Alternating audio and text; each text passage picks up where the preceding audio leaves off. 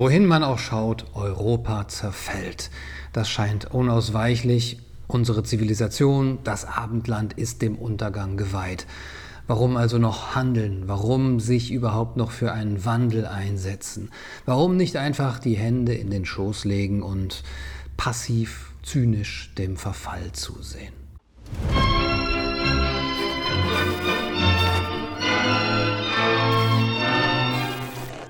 Hallo und herzlich willkommen bei Kaiser TV. Heute begrüße ich zum zweiten Mal als Gast David Engels, mit dem ich diese Fragen diskutieren werde. David Engels ist Professor für römische Geschichte an der Universität Brüssel, derzeit tätig am Institut Zachodny in Posen und Autor mehrerer Bücher über die Zukunft Europas. Er ist bekannt für seinen Vergleich der aktuellen Lage der Europäischen Union mit der Situation der dem Untergang geweihten späten römischen Republik vorgebracht in seinem Buch Auf dem Weg ins Imperium von 2013. In seinen letzten drei Büchern hat er diese Thesen ausführlich dargelegt. Der Sammelband Renovatio Europae von 2019 ist ein Plädoyer für einen radikalen Neubau Europas auf Grundlage der abendländischen Tradition. Für dieses Konzept hat Engels den Begriff des Hesperialismus hm, geprägt der den abendländischen Drang betont, über den Horizont hinaus zu streben und immer wieder utopische Inseln des Westens, wie etwa die Gärten der Hesperiden, zu suchen. Das Buch Was tun von 2020 ist ein praktischer Ratgeber für das Leben inmitten dieses Niedergangs. Und zuletzt erschien dieses Buch Europa Eterna, ein weiterer Sammelband, der sich mit der Frage beschäftigt, was Europa eigentlich ist, was das Abendland ist, wie man eine vereinende europäische Identität jenseits von EU-Globalismus auf der einen Seite und Nationalismus auf der anderen Seite beschreiben kann. Und ja, nicht weniger als eine Präambel zur Verfassung einer Konföderation europäischer Nationen vorstellt. Über diese Idee einer Konföderation europäischer Nationen sowie über die Bestandteile einer Präambel zur Verfassung spreche ich im folgenden Interview mit David Engels. Außerdem geht es um zum Beispiel die Ursachen der existenziellen Krise Europas, um die Lage des Konservatismus, dem Engels äh, ja, Materialismus unterstellt, beziehungsweise den Engels als innerlich hohl beschreibt, sowie um die Bedeutung einer Besinnung auf die Transzendenz und die spirituelle Selbstwerdung. Falls euch das Gespräch gefällt, könnt ihr meine Arbeit gerne unterstützen, indem ihr zum Beispiel das Video mit einem Daumen nach oben verseht oder etwas Kluges kommentiert, etwas Geld spendet oder exklusiver Abonnent werdet über Patreon oder Substack. Alle Links findet ihr in der Videobeschreibung. Und nun wünsche ich euch viel Spaß beim Gespräch. Wohin man auch schaut, Europa zerfällt, schreiben Sie. Das ist eine kontroverse These für einige, aber eine Selbstverständlichkeit für andere, vielleicht etwas wenigere. Äh, die einen sind fest von dem Projekt EU überzeugt, die wollen höchstens Reformen, aber sehen schon den Zug in, in die richtige Richtung fahren.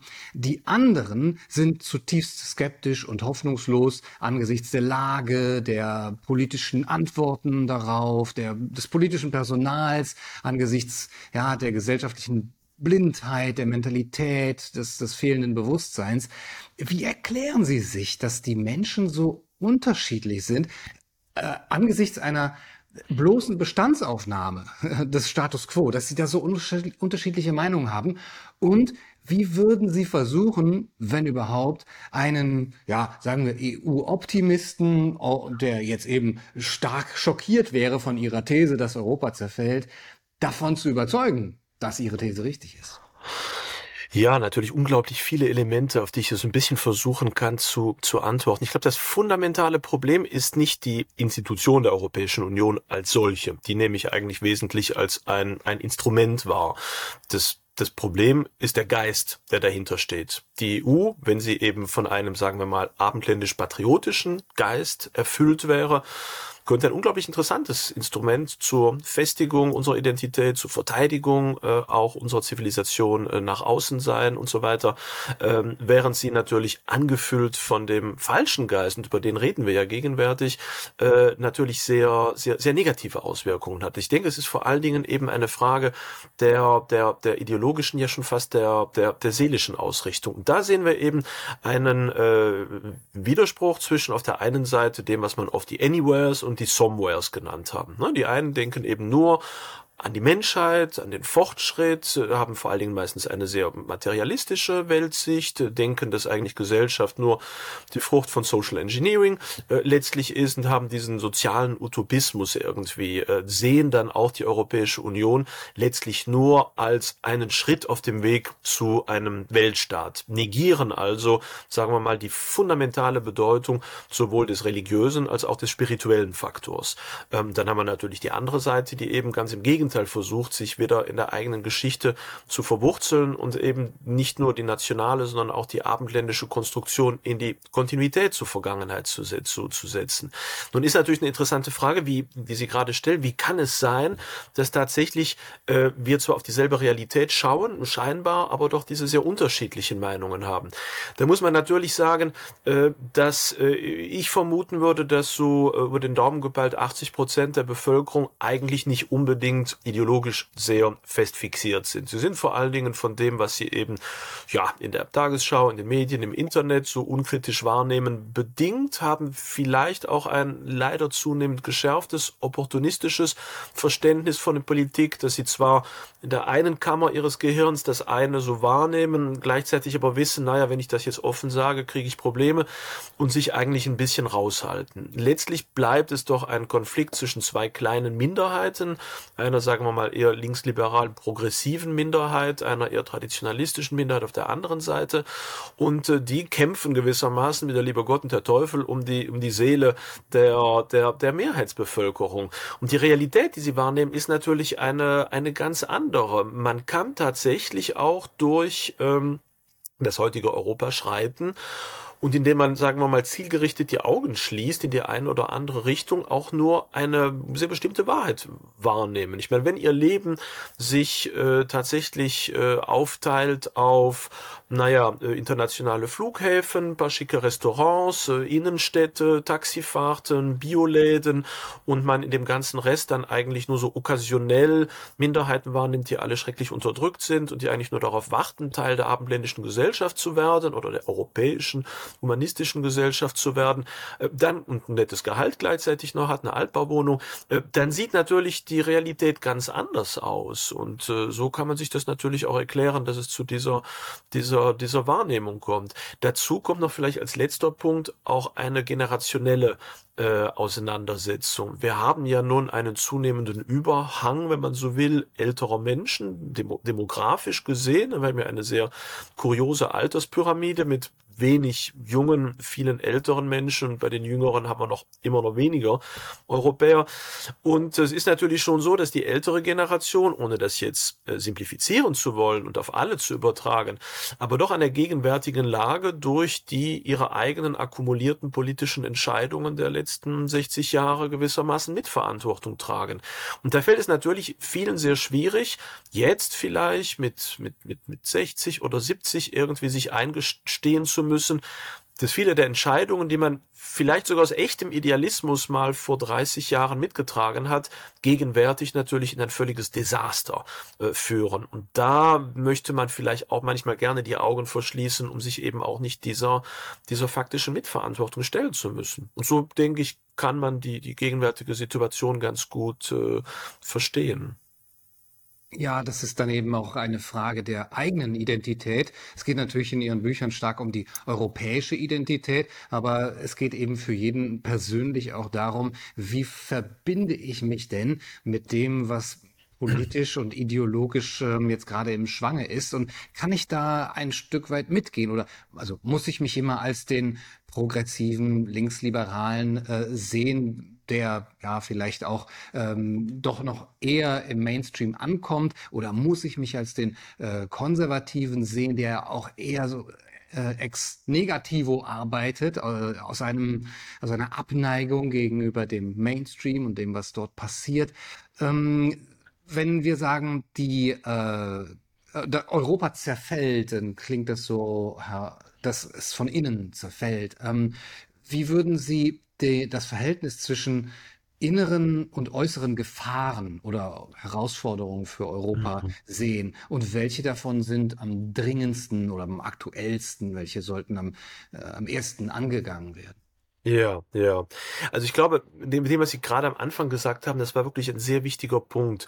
Ähm, nicht jeder ist zum Märtyrer, sagen wir mal, vorausbestimmt. Die wenigsten Leute wollen nun wirklich für eine ideologische Frage, die sie vielleicht aufgrund von Schulbildung und was weiß ich auch gar nicht so richtig verstehen und durchdringen können, tatsächlich ihre soziale, berufliche, familiäre Existenz opfern. Das kann man den Leuten auch letztlich nicht vorwerfen. Äh, viele sind faktisch opportunistisch, wollen ihre Ruhe haben, wollen ihr Familienleben haben, wollen ein faktisch eminent konservatives Leben mhm. leben, was die tatsächliche äh, Lebensumwelt betrifft, aber sich sonst nicht, nicht, nicht wirklich einmischen. Und Sie haben auch völlig recht, indem Sie gerade sagten, äh, nicht jeder möchte auch mitmachen bei der doch oft sehr negativen Lebensausrichtung der Konservativen. Und ich denke, das ist wirklich auch eine Krux für uns. Der moderne Konservatismus, und mittlerweile bin ich ja so weit, dass ich diesen Begriff kaum noch benutzen will, weil er so vieldeutig und diffus und, und letztlich auch in sich gar nicht einfach zu bestimmen ist. Aber sagen wir mal, ihn trotzdem nutzen, sondern viele Konservative beschränken sich ja mittlerweile auch fast nur noch darauf, dagegen zu sein. Sie reagieren auf die äh, linksliberale Über Überformung unserer Gesellschaft, ergehen sich ganz in dieser Abneigung dagegen, sind in vielerlei Hinsicht auch aus Ressentiments, die man verstehen kann, äh, gespeist, aber liefern eben dann auch nur dem Äußeren ein Bild der bloßen Abneigung und der, der Ablehnung.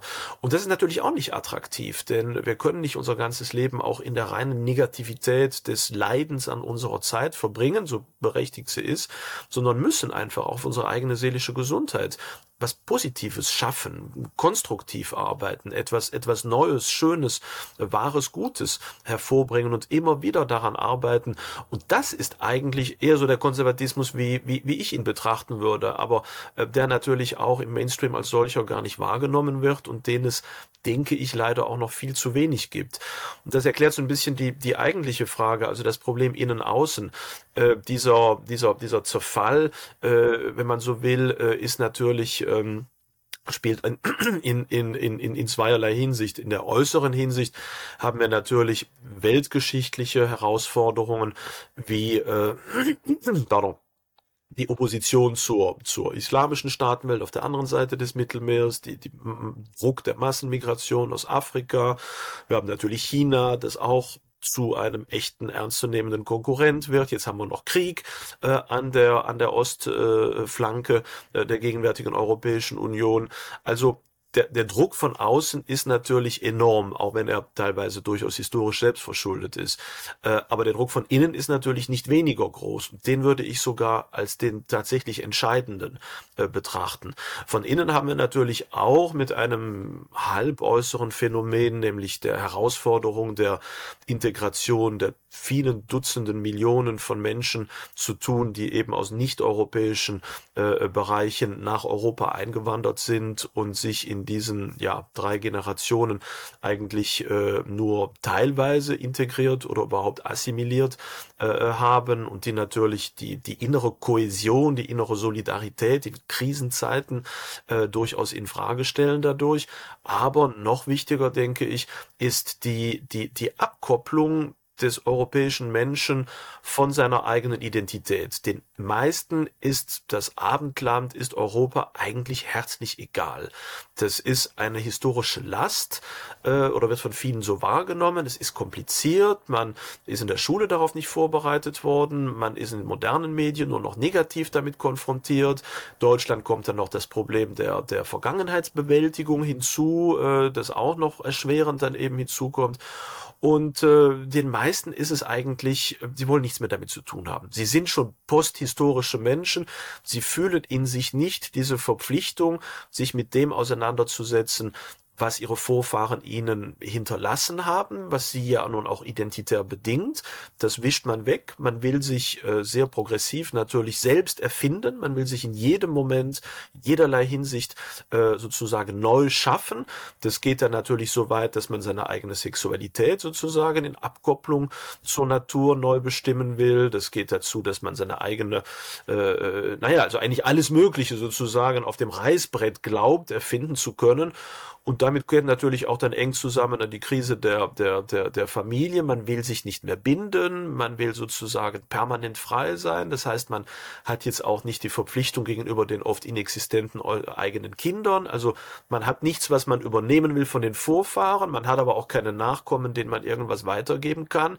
Und deshalb ist man einfach abgekoppelt von dieser Vergangenheit. Und erst das ermöglicht natürlich auch, dass, dass Europa als Kontinent, als Zivilisation den äußeren, äh, dem äußeren Druck eigentlich ziemlich willenlos ausgeliefert ist und auch im Inneren unfähig ist, äh, gegenwärtig jede Solidaritätsgemeinschaft wieder erneut zu beleben, die, die allein überhaupt uns helfen kann, in Krisenzeiten irgendwie zusammenzustehen. Solange das alles noch wirtschaftlich ganz gut läuft, genügend Steuereinnahmen da sind, alles so ein bisschen, sagen wir mal, die verschiedensten Unzufriedenen äh, mit, mit Sozialleistungen mehr oder weniger bedient werden können, äh, dann ist das Ganze ja eigentlich noch halbwegs stabil. Aber ab dem Moment, und den werden wir früher oder später haben, wo auch dieser, dieser Reichtum allmählich anfängt zu sinken oder sehr asymmetrisch verteilt zu werden, äh, dann bricht diese rein formale Identität schnell zusammen und dann kann natürlich so ziemlich alles passieren. Also Identität braucht man dann vor allem in Krisenzeiten, wo eben auch die Solidarität, äh, tatkräftige Solidarität, nicht nur die, äh, die einfach nur ausgesprochen wird, ähm, gefordert ist. Jetzt ist, ähm, wie Sie angedeutet haben, der konservative Weg bisher in den letzten Jahrzehnten eher gewesen. Dann müssen wir eben wieder zurück äh, zu einem Nationalismus, wo die Bindung und die Identität ja viel natürlicher, viel erprobter ist äh, eben auch zu einem äh, dann einer e, einem Europa der Nationalstaaten. Ähm, Sie gehen aber ein, ein anderes Programm. Sie haben äh, gerade eben in äh, der Formulierung eines hesperialistischen Programms, das müssten wir vielleicht gleich erklären, was das ist, aber auch eben in, äh, in der Formulierung der Präambel zur Verfassung einer Konföderation europäischer Nationen ähm, vorgesehen, dass es doch beziehungsweise die setzt ja voraus, dass es doch eben eine europäische Identität gibt und auch wieder das Interesse daran, ähm, dass sie ja eben auch schon äh, als fehlend äh, konstatiert haben, dass das wiederbelebt äh, werden kann. Also was macht Sie da so ähm, optimistisch dass äh, etwas, was vielleicht schon untergegangen ist, Interesse am europäischen Erbe, an der europäischen Identität, letztlich ja das Abendland, dass das wiederbelebt werden kann. Ja, ganz genau. Also das ist etwas untypisch. Äh, ich meine, oft wird ja nun Konservatismus verbunden mit äh, Souveränismus, Rückkehr zum Nationalstaat. Und das ist meines Erachtens natürlich eigentlich noch nicht mal wirklich konservativ, wenn man so will, ähm, sondern die äh, der Nationalstaat, gerade der geschichtsbewusste Konservative, müsste sich dessen ja auch äh, bewusst sein, ist natürlich nur eine eine kleine und in der Geschichte aller Zivilisationen vorübergehende äh, Entwicklung innerhalb der Geschichte. Gewissermaßen die Nation ist geschaffen worden durch den Nationalstaat, wesentlich im 19. Jahrhundert. Durch Frankreich ist da der erste der erste Fall und jetzt schon hat er eigentlich seinen Zenit bei weitem äh, äh überschritten äh, und ist mittlerweile zunehmend in der politischen Hilflosigkeit angelangt. Äh, das ist natürlich aus einer, sagen wir mal, Perspektive eines Mittel- oder Kleinstaates Europa unmittelbar äh, einsichtig. Ich meine, der der der Staatschef äh, der Slowakei äh, äh ist wahrscheinlich äh, äh, im Bereich des Machtindex wahrscheinlich 100 bis 1000 mal weniger einflussreich als jemand wie Elon Musk zum Beispiel. Das zeigt natürlich, dass egal, was da mehrere Millionen an Menschen in der Slowakei und an politischen Entscheidungen treffen, faktisch eigentlich relativ wenig Auswirkungen hat im Vergleich zu der Macht, die mittlerweile einzelne Individuen auch äh, benutzen. Und äh, von daher denke ich, dass dieser, dieser Nationalstaat eben gerade, wenn wir diese nationalen Identitäten, so wie sie sich gegenwärtig äh, befinden, äh, retten wollen, wenn wir sie konservieren, machen wollen, äh, dann müssen wir natürlich den Rahmen stärken, der sie vereint, der sie nach außen hin verteidigt, sowohl gegen das Risiko einer Verflachung als auch natürlich der allmählichen feindlichen Übernahme, äh, sei es der Chinesen, sei es der Saudis, sei es des Islams, äh, sei es Russland, sei es der USA.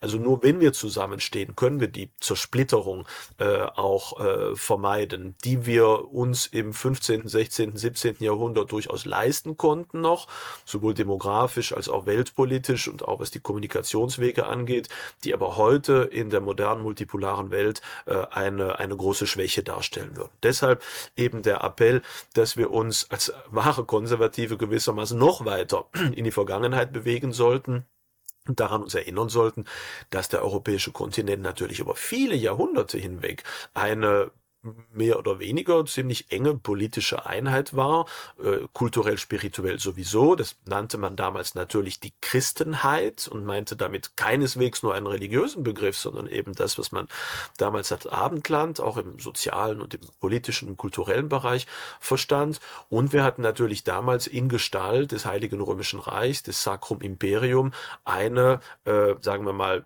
formelle oder informelle Hegemonialmacht, äh, die ja auch die eigentliche politische Keimzelle des Abendlands ist, nämlich in Form des Karolingerreichs. Und das eben damals schon vorlebte, wie es möglich war, multiethnisch äh, ähm, Deutsche, Polen, Dänen, Italiener, Tschechen, Franzosen eigentlich in diesem übernationalen Gebilde zusammenleben zu lassen, sie erfolgreich für viele Jahrhunderte hinweg nach außen hinweg zu verteidigen und ihnen im Inneren eigentlich doch ein Maximum an dem zu gewährleisten, was man eben heutzutage Subsidiarität nennt.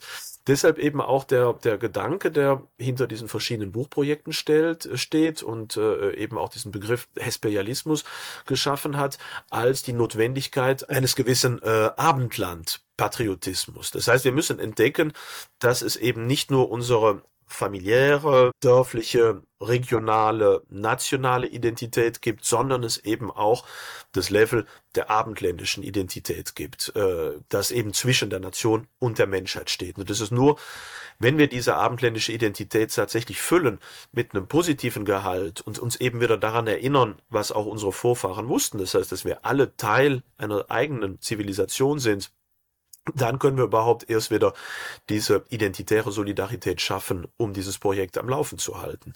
Und da geht es eigentlich nicht so richtig, richtig um die Wiederbelebung einer Sache, die letztlich schon tot wäre, sondern selbst in der, selbst im, im Widerstand äh, gegen das Abendland äh, schwebt immer noch sehr vieles äh, mit, was eigentlich typisch genuin abendländisch ist. Also selbst sozusagen in der Pervertierung des abendländischen faustischen Geistes im äh, linksliberalen grünen äh, Utopismus steckt eben sehr viel genuin abendländisches, auf das zum Beispiel ein Muslim oder ein, ein Chinese nie, äh, nie kommen würde. An uns liegt es jetzt uns daran zu erinnern, inwieweit diese Identität tatsächlich abendländisch ist, uns vor allen Dingen auf ihre konstruktiven Seiten zu erinnern, bevor sie gewissermaßen in Richtung dieses utopistischen Projektes, das letztlich selbstzerstörerisch ist, äh, abzuschmieren. Füllen wir das mal noch konkreter. Wie könnte denn das Programm dann wirklich im ja, sogar Alltagsleben der Menschen aussehen, wenn äh, so eine Präambel zur Verfassung einer Konföderation europäischer Nationen wirklich ernst genommen würde. Die äh, ist auch ja hier abgedruckt und ähm, besteht aus sehr vielen Bestandteilen. Ähm, wie könnte das aussehen? Ist es ein pädagogisches Programm? Muss das in das Bildungssystem integriert werden? Ist es ein politisches Programm, auch um dorthin zu kommen? Haben Sie da Hoffnungen, dass eben parteipolitisch da etwas ähm, erreicht wird? Also wie sind da konkrete Schritte auf dem Weg? Ähm, ja, Sie sagen jetzt nicht zu einer Wiederbelebung, sondern eigentlich zu einer, ja, wie kann man das nennen? Ja, Erneute Bewusstwerdung einer Sache, die tatsächlich da ist. Ja. ja.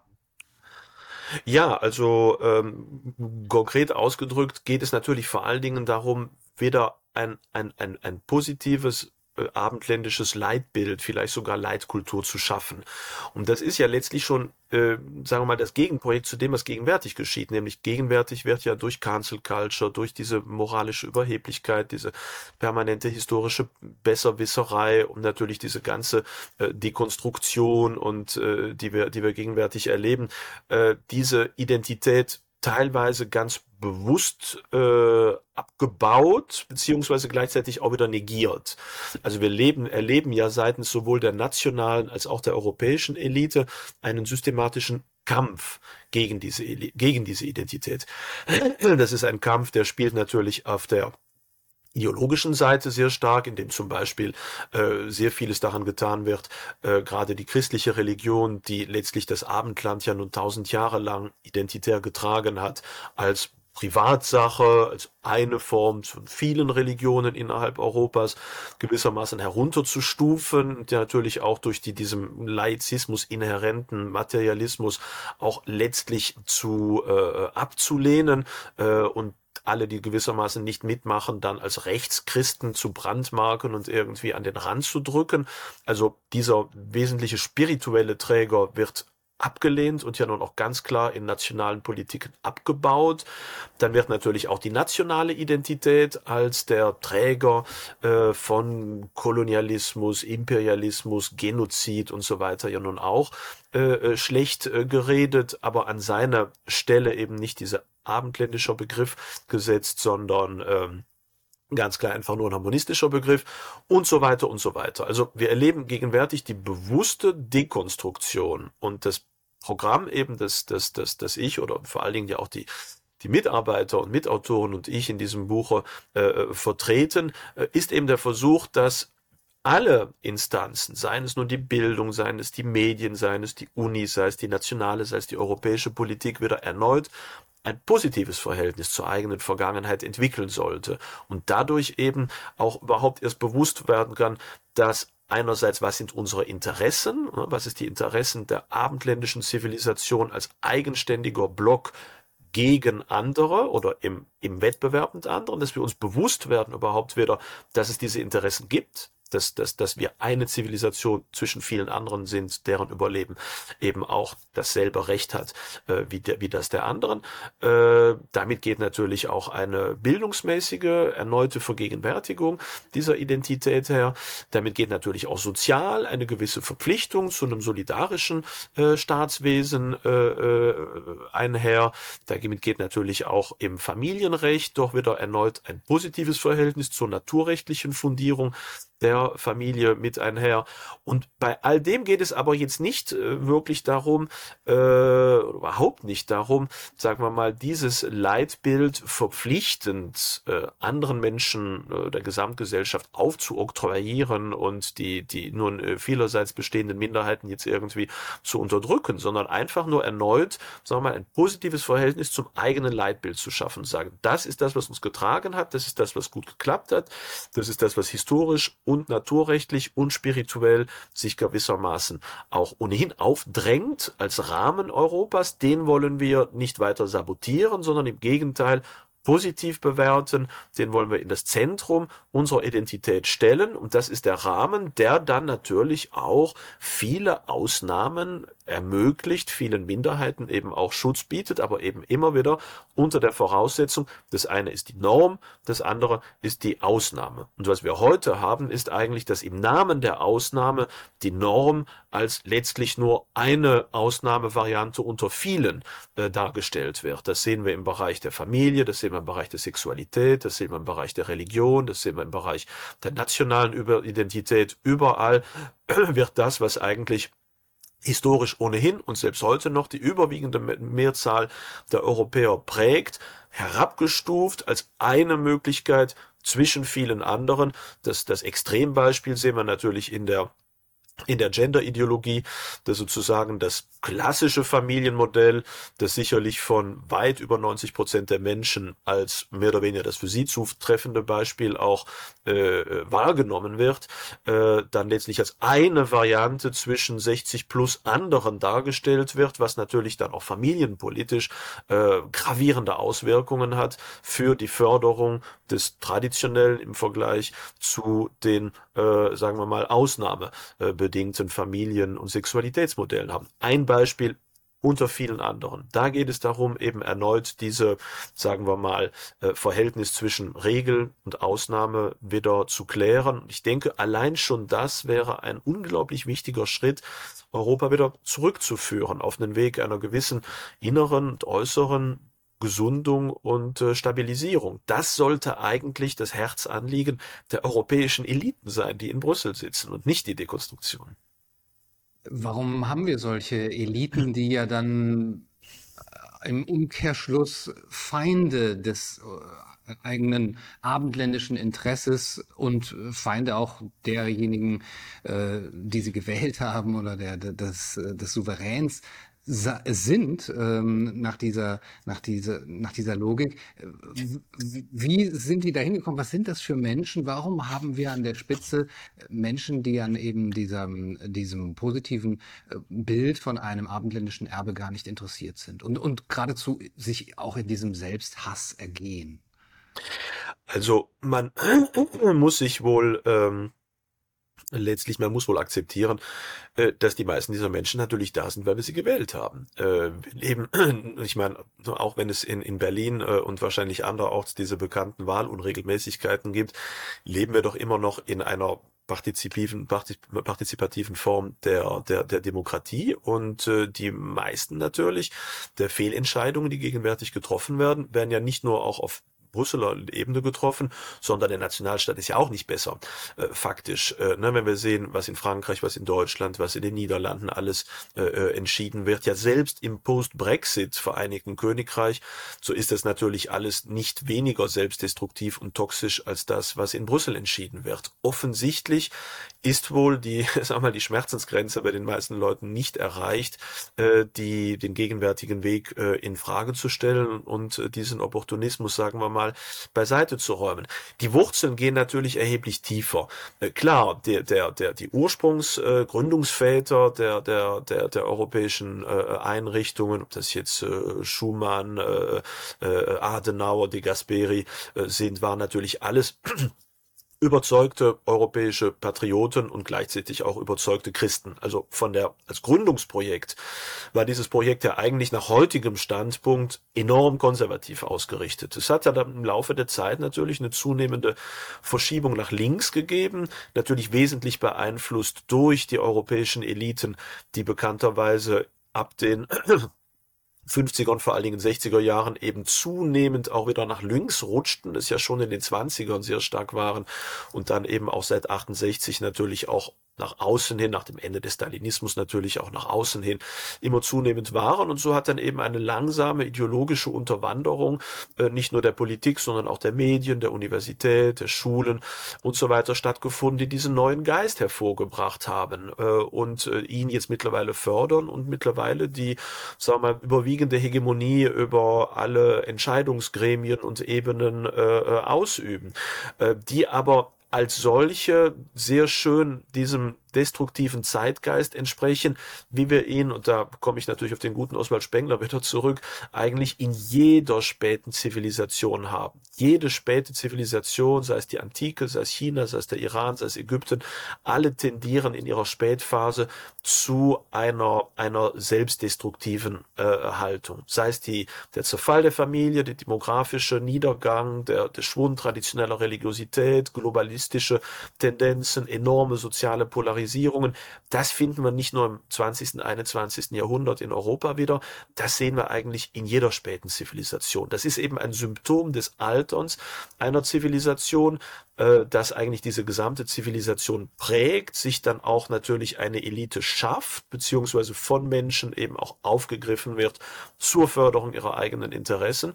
Und das ist der Punkt, wo wir eben heute sind. Deshalb ist es eben auch so schwierig, natürlich dagegen ähm, dagegen anzukämpfen und ganz konkret etwas zu tun, weil es äh, gewissermaßen schon fast unverweichlich, un, un, un, uh, unvermeidlich ist, diese Phase. Ja, Sie haben Oswald Spengler angesprochen und äh, ich kann nicht umhin, weil es mich auch wirklich selber per persönlich und philosophisch sehr interessiert, äh, einen, einen, gewissen Gegensatz auch äh, und, und, Widerspruch auszumachen. Äh, Sie sind Spengler-Forscher, Sie haben über Spengler publiziert und ähm, Spenglers Ansicht äh, haben Sie jetzt kurz referiert, auch von diesem Verfallsprozess von oder überhaupt äh, Entstehungsprozess bis Verfallsprozess von Zivilisationen, der doch auch immer etwas Fatalistisches hat, wenn ich äh, Spengler da richtig verstanden habe.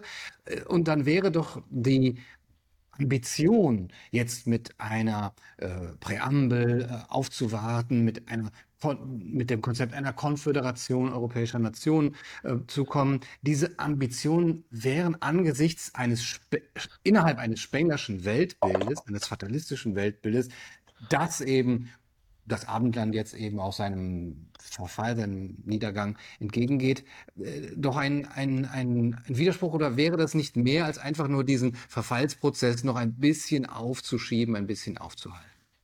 Ja, also sehr schön, dass Sie die Frage stellen, wenn ich das so sage. Sie sind einer der, der ganz wenigen, die überhaupt diese, diesen, diesen Widerspruch auch wahrnehmen. Die meisten sozusagen nehmen das einfach so hin oder lassen es einfach so stehen. Also Sie haben da völlig recht, dass Sie, dass Sie darauf aufmerksam machen.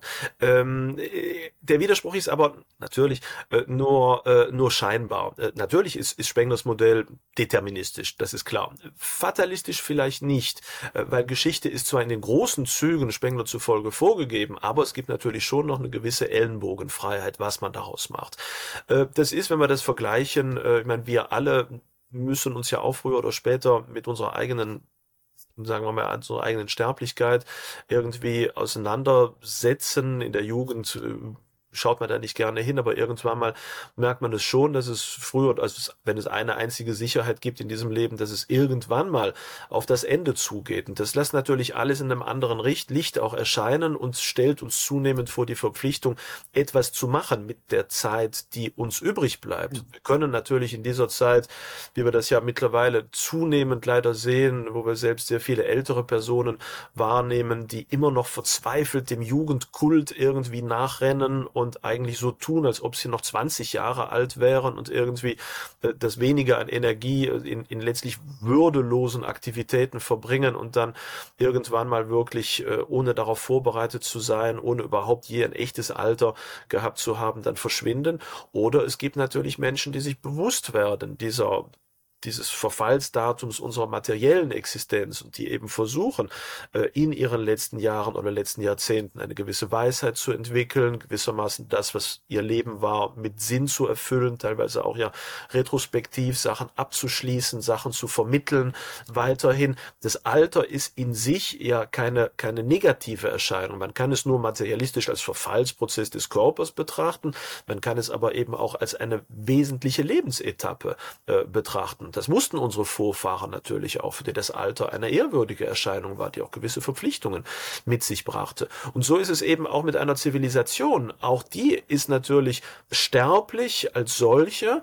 Äh, das bedeutet aber nicht, äh, dass wir nicht die, diese letzten Jahrzehnte, wenn man so will, die ihr vor der zunehmenden Petrifizierung und Fossilisierung, es ist ja kein abruptes Ende natürlich, äh, bevorstehen, können wir natürlich durchaus mit Sinn füllen. Wir können das, was übrig bleibt, eben pflegen, erneut nach vorne stellen, diesen Kontinent verteidigen gegen äußere Risiken, das, das, das Innere weiter pflegen und gewissermaßen in Ordnung bringen, unser Haus bestellen, äh, wenn man so will, und das natürlich trotzdem auch wenn das Abendland als kreative Zivilisation stirbt, äh, bedeutet das natürlich nicht, dass es keine Menschen mehr gibt auf diesem Kontinent, die bewundernd in, auf diese kreative Phase zurückblicken und dieses Erbe trotzdem wie die römische Kaiserzeit noch über Jahrhunderte pflegt, ohne zu innovieren, aber trotzdem doch mit einer gewissen Bewunderung.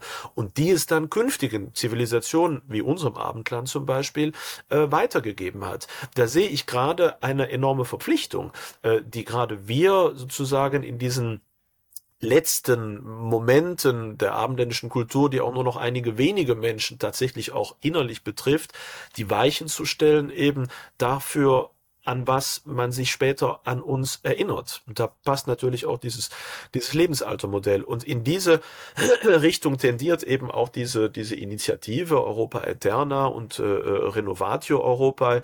Äh, es ist, fürchte ich, äh, leider wohl unvermeidlich, dass unser Kontinent in den, in den kommenden äh, Jahrzehnten schwere Krisen äh, durchleben will, äh, vielleicht schwerste Krisen äh, auch, auch erleben wird, gerade im Westen. In Frankreich sehen wir ja nun, dass das Land wirklich am, am Rande äh, der, der sozialen und kulturellen und wirtschaftlichen Implosion steht.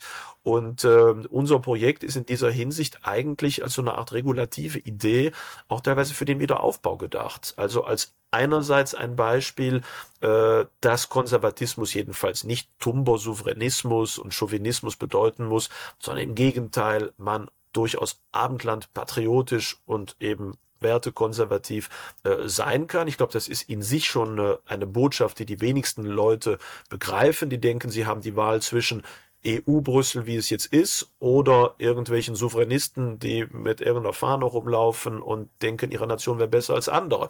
Dazwischen gibt es unglaublich viele Spielarten und es gibt eben auch einen konservativen Abendlandpatriotismus. Allein das ist schon, denke ich, eine wesentliche Botschaft.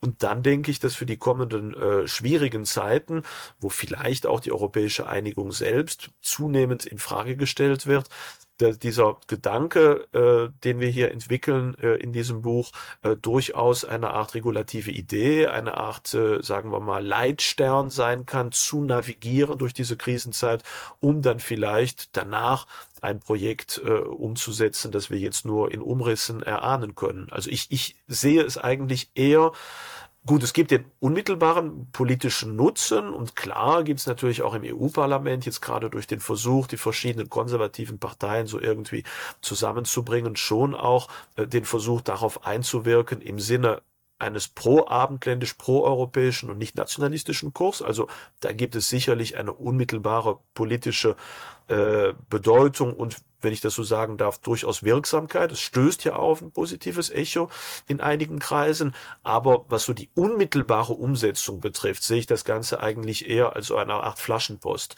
das vielleicht dann in späteren Jahren, vielleicht erst Jahrzehnten überhaupt erst faktisch umgesetzt werden kann, so wie es ist. Also als eine Art Aufgabe, die ja uns auferlegt ist. Sie haben von Verpflichtungen gesprochen. Ähm, eben ein Wort, das äh, in diesem liberalistischen Zeitgeist äh, erstmal anstrengend klingt. Ja, warum soll ich mich zu irgendwas verpflichten, wenn ich auch frei sein kann und individuell sein kann? Aber Sie beschreiben es eigentlich ganz schön als eine sehr positive und produktive Aufgabe, ähm, dieses Erbe anzunehmen und zu pflegen. Jetzt haben Sie gesagt, diese kreative Phase der abendländischen Zivilisation ist vorüber. Wir werden keinen neuen Mozart, keinen Goethe, keinen Leibniz äh, mehr bekommen, aber wir haben immer noch die Möglichkeit, deren Erbe eben zu pflegen. Und darin liegt sehr viel ähm, auch persönlich ja Schönes der persönlichen Bildung und, und äh, der persönlichen, äh, ja, es ist ein pädagogisches Konzept, auch was man, was man wirklich mit Freuden weitergeben kann und was eben nicht so den, den Geruch des ähm, äh, verstockten, äh, ewig gestrigen hat, sondern eben das Ganze im Sinne des, dieses Goethe-Wortes, ähm, was du ererbt hast von den Vätern, erwirbest, um es zu besitzen, das Ganze eben äh, wirklich auch lebendig macht. Jetzt spricht zum Beispiel Nietzsche angesichts ja, der, der Zukunft der Menschheit von den letzten Menschen, dem letzten Menschen. Oswald Spengler spricht von den Felachen und die, die sind so das Negativbild äh, dessen, was, äh, was ich jetzt eben skizziert habe. Ähm, wenn wir beides mal in Kontrast stellen, wie würden Sie persönlich was, was würden Sie prognostizieren? Gibt es dann so eine Art Zweiklassengesellschaft oder Parallelgesellschaften? Die einen, die eben ähm, bildungsbürgerlich im besten Sinne ähm, das Ganze hochhalten, vielleicht auch in der Minderheit sind und dann den Rest der ja nur noch an oberflächlichem Konsum interessierten Massengesellschaft. Also da, ich denke, da haben Sie schon den Nagel auf den auf den Kopf getroffen. Also in in diese Richtung fürchte ich äh, tendiert es ja jetzt schon sehr stark. Äh, äh, ich meine aus meiner Erfahrung jetzt auch als als Universitätslehrer sehe ich schon, dass selbst die meisten meiner Studenten äh, eigentlich faktisch abgekoppelt sind von ihrer eigenen Zivilisation. Sie nehmen das wahr als etwas sehr Fremdes, dass man sich jetzt so ermangelt anderer Studienwahl irgendwie dann so erarbeitet, weil, weil, weil Geschi äh, irgendwie nie so ein störendes Fach war und dann landet man dann irgendwie und macht dann Geschi und Journalismus und politische Wissenschaften irgendwie und setzt sich dann damit irgendwie auseinander ohne tiefere innere Motivation. Und äh, also wenn selbst die, äh, sagen wir mal, doch so das Ganze als was von ihnen sehr unterschiedliches äh, betrachten, dann gilt das natürlich umso mehr für die vielen hunderte Millionen Leute, die eigentlich äh, gar nicht mehr eine, weder eine gewisse Transzendenz verfolgen, noch überhaupt sich irgendwie als Teil einer größeren äh, Gemeinschaft äh, empfinden, auch im historischen Sinne, sondern eigentlich nur, ja, äh, gewissermaßen des Opportunismus von der, von der Hand in den Mund, ihren eigenen Ehrgeiz irgendwie befriedigen und dann ihre Konsum äh, Gelüste irgendwie versuchen dann äh, zu, äh, zu erfüllen. Also schon jetzt sehen wir eigentlich, dass dieser, dieser letzte Mensch, von dem Nietzsche spricht, dass der Felache, von dem Spengler äh, spricht, dass eigentlich, weil das ist es ja faktisch auch, dass der posthistorische Mensch von Fukuyama, weil den hat er ja gewissermaßen dann auch positiv verstanden, aber trotzdem vorausgefühlt dieser Mensch, für den eigentlich die Geschichte schon beendet ist. Ähm, da sehen wir jetzt schon einen großen Zahl. Diese Zahl wird natürlich immer größer werden, dieser, dieser, dieser Leute. Und der Prozess wird natürlich ja auch leider äh, von den linksliberalen Eliten ja nicht aufgehalten, sondern im Gegenteil ja auch noch befördert, indem ja auch gesagt wird, das ist alles schlecht, das ist was für alte weiße Männer, das besteht auch nur noch aus Kreuzzügen, Inquisition, Hexenverbrennungen, Kolonialismus, Imperialismus, Genozid und so weiter das wird ja auch aktiv, die Leute werden ja da reingedrückt, denn je mehr man sich vom Abendland dissoziiert, desto besseres Gewissen hat man natürlich. Man muss sich ja mittlerweile rechtfertigen, wenn man überhaupt irgendwie für die Schönheit einer Kathedrale oder der, der polyphonen Musik oder der großen Entdeckungsfahrten schwärmt, weil das ja alles irgendwie äh, rechts ist. Ich meine, allein schon, wenn man jetzt irgendwie gerne Händel hört, muss man ja nun hören, der hat aber im Sklavenhandel irgendwie Geld verdient, als ob dadurch sozusagen die, die wunderbare Schönheit seiner Musik irgendwie vom, vom, vom Tisch wäre. Und äh, naja, dieser, dieser, dieser letzte Mensch wird natürlich auch zunehmend unsere Zivilisation prägen.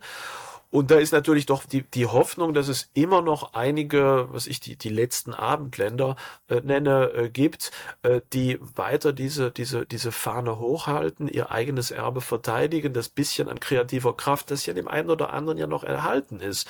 Zwar nicht so wie in der Renaissance, wo man den Eindruck hat, dass sozusagen aus jeder Stadt, aus jedem Dorf, aus jedem kleinsten Dichter sozusagen das, das Genie hervorquillt, wenn man so will, und die Schönheit, sondern heute werden es natürlich immer, immer weniger aber es gibt sie eben noch und äh, die können natürlich das Ganze noch weiterhin pflegen, weitergeben, hoffen, dass sie in der einen oder anderen Weise auch politisch, sozial tätig werden können, um eben auch äh, das im Bildungswesen so zu verankern, dass vielleicht der ein oder andere der großen Massen vielleicht doch wieder, wenn ein kleiner Funke noch übrig ist, doch wieder herangeführt ist werden an das, was äh, an das, was übrig bleibt. Das denke ich ist die ist die äh, die Pflicht, die wir haben. Und da kann man natürlich daran erinnern. Ich schrieb vor kurzem für den für den Sandwirt kleinen Artikel in dieser Hinsicht, dass zum Beispiel selbst die letzten spätantiken Heiden, da war sozusagen die die die traditionelle politistische römische Religion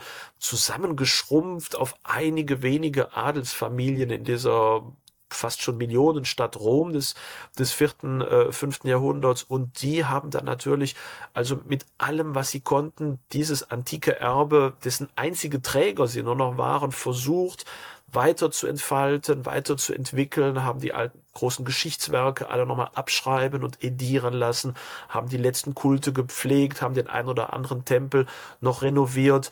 Und es ist eigentlich erst dank ihrer Tätigkeit gewesen, dass dann im Frühmittelalter so viele Manuskripte eben der, der klassischen römischen Literatur überhaupt noch physisch präsent waren, auf denen dann sozusagen das Mönchtum dann auch wieder aufbauen konnte. Also es hatte dann tatsächlich auch doch die Auswirkung, dass wir diesen letzten Heiden einen nicht unbeträchtlichen Teil überhaupt unseres Wissens der Antike verdanken, auf dem wir ja dann unsere Zivilisation äh, in vielem weitergebaut haben. Das, denke ich, wäre natürlich dann auch unsere Aufgabe, wenn man das so sagen kann, eben als, als, äh, als letzte Abendländer.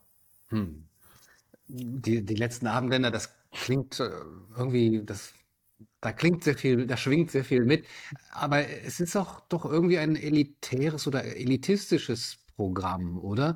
Äh, dass man äh, sich vielleicht davon verabschieden muss, wir wollen jetzt auch in großen Massenbildungsprogrammen wieder ja eigentlich jeden erreichen. Niemand soll zurückgelassen werden, sondern vielleicht so ein bisschen ja realistischer darauf sehen. Vielleicht ist das eben auch gar nicht für alle gemacht, dieses europäische Erbe. Es steht zwar allen offen, aber wenn das Interesse nicht da ist, können wir sie nicht ähm, ja offensichtlich dazu zwingen, äh, sich ja dafür inter zu interessieren und das selber auch als das eigene ähm, anzuerkennen. Äh, aber es gibt diese Einzelnen und gerade auch wie ich sagen muss, in der jüngeren Generation, die wieder dieses Interesse haben und danach suchen, wo sind denn auch ja Vorbildfiguren, äh, die das ausstrahlen, ja, die aus diesem Geist heraus leben. Äh, würden Sie dem zustimmen, dass es eher ein elitäres Programm ist?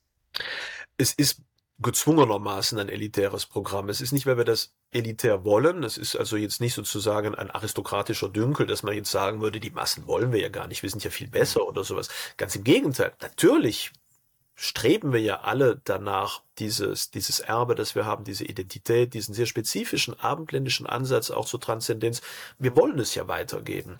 Wir wollen es ja gar nicht für uns behalten. Also nichts wäre mir natürlich lieber, als jetzt äh, äh europäischer, wenn es das gäbe, Bildungsminister mit diktatorischen Vollmachten zu werden und endlich mal ein, ein Schulprogramm zu entwerfen, das eben erneut die, die Liebe zur eigenen Zivilisation in den Vordergrund zu stellen.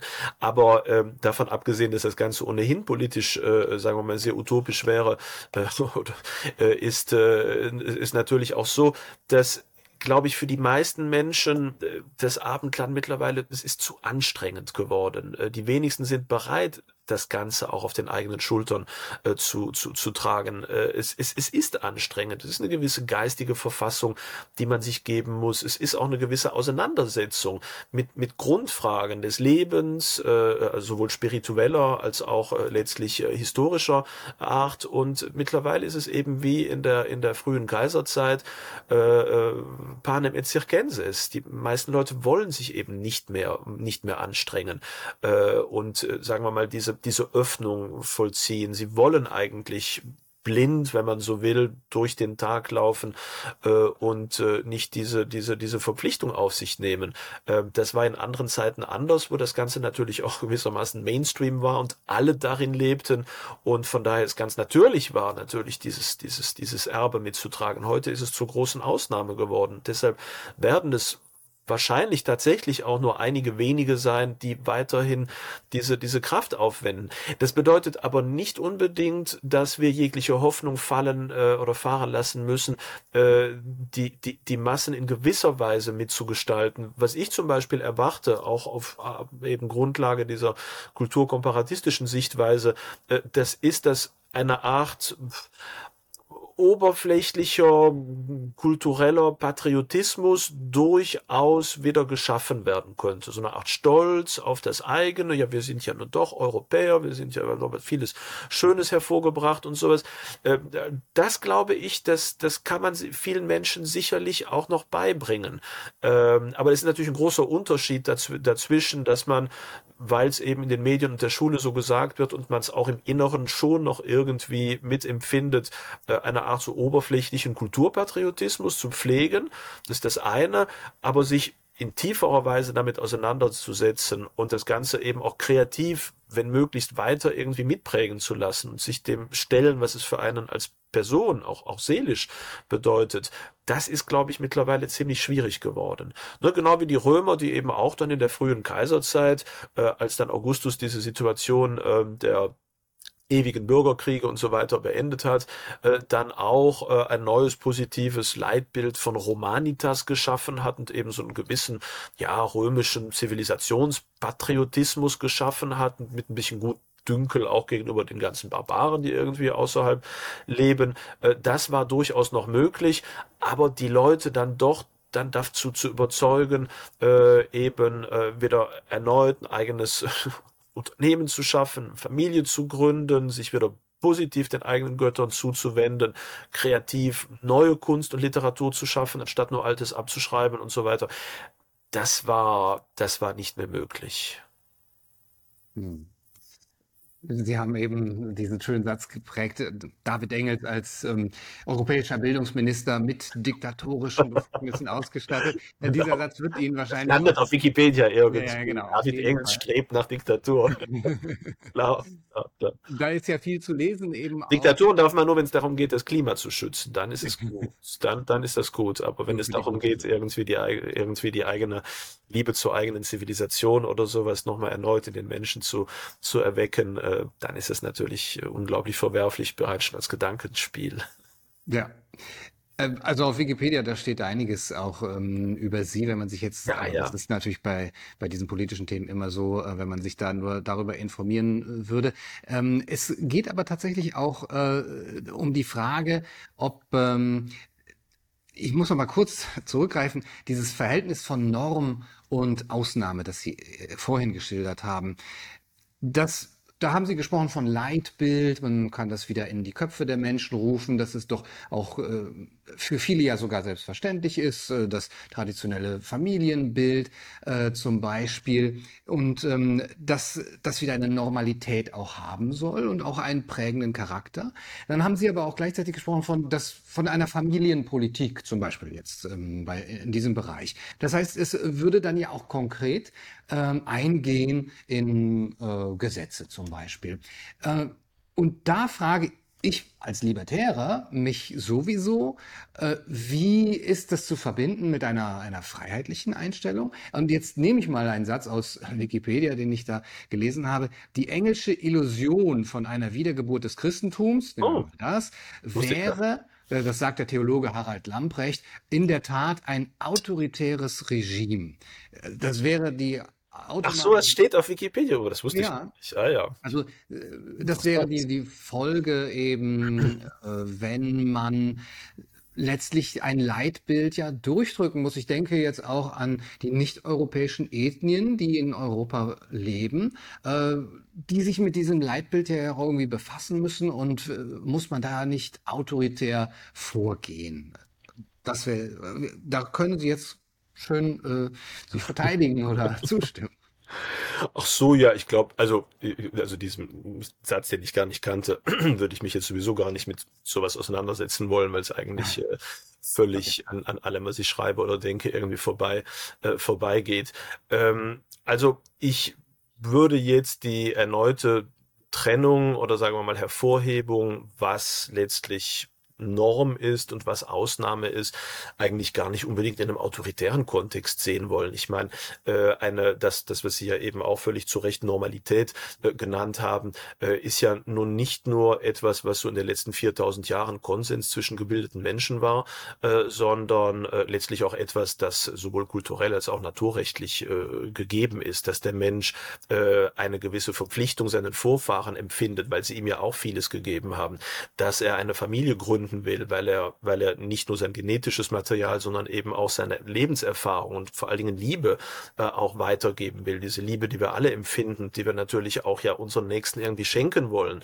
Äh, dass das Ganze natürlich in einer Mann-Frau-Beziehung vorgeht, weil es so offensichtlich wohl irgendwie von der Natur äh, gedacht zu sein scheint, äh, dass es eben eine Familie gibt und diese Strukturen in der einen oder anderen Weise äh, dann auch äh, geschützt beziehungsweise nicht systematisch demontiert werden sollen dass man eine, eine gewisse Verpflichtung empfindet, auch den, den eigenen Nachbarn gegenüber, die einem einfach näher sind als ein Mensch, der auf der anderen Seite des, des Globus lebt, dass man auch gewisse Solidargemeinschaften hat durch die äh, ähnliche Ausrichtung auf ein bestimmtes Gottesbild oder durch das Teilen einer gewissen Sprache oder regionaler Besonderheiten.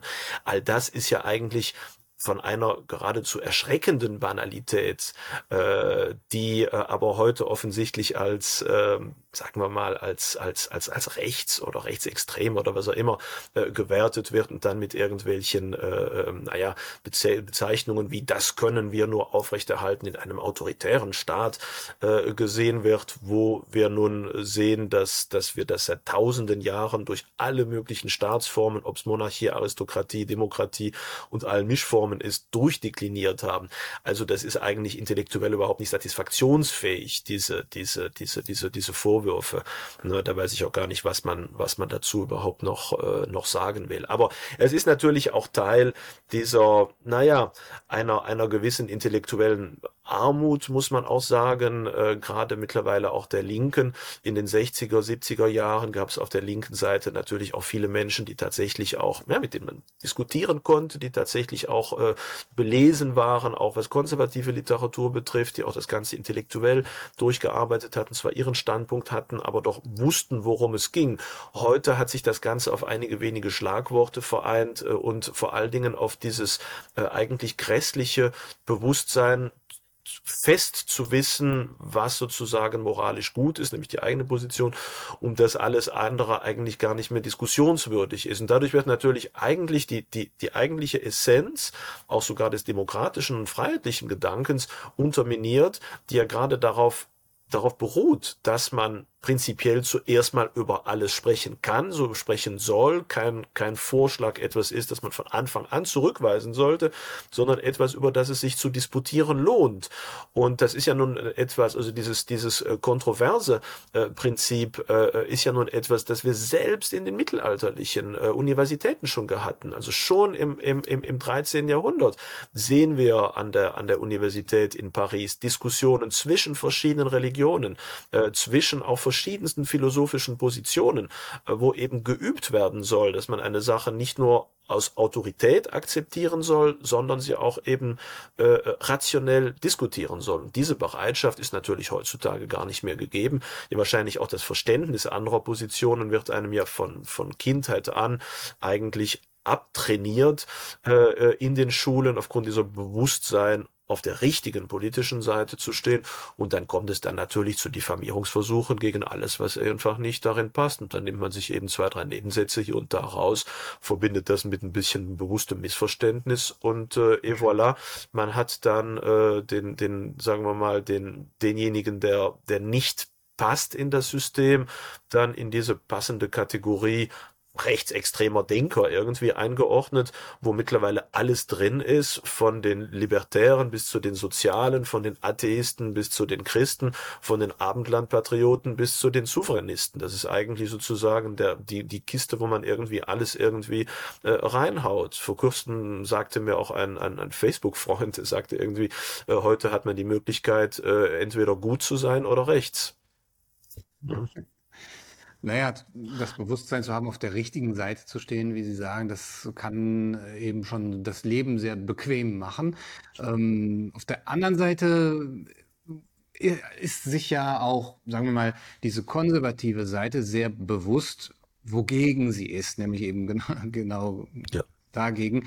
Und und kämpft dagegen. Und äh, wir haben darüber gesprochen, dass dieser äh, Kampf ex negativo sich äh, nur sozusagen in Ablehnung zu befinden, auch nicht auf Dauer befriedigen kann, auch nicht äh, glücklich macht und vielleicht auch nicht diese Strahlkraft hat, die eben doch dafür sorgen könnte, dass dieses ganze Konzept, das ganze Programm auch ähm, ja etwas, ich will nicht sagen massentauglicher, aber doch etwas ähm, mehr Attraktion gewinnt. Also äh, auf der einen Seite steht und Sie schreiben darüber der Kampf äh, und der ist auch wichtig. Äh, Sie schreiben in einem Artikel vom Herbst letzten Jahres, der Kampf gegen multikulturalistischen Relativismus, Genderunsinn, Abtreibung, LGBTQ-Ideologie, Euthanasie, Transhumanismus, traditionsfeindlichen Globalismus. Also wir wissen auch, äh, wo der Feind steht, beziehungsweise was wir für falsch halten. Dieser Kampf ist zwar wichtig und unverzichtbar, aber er bringt uns im unmittelbaren Hier und Jetzt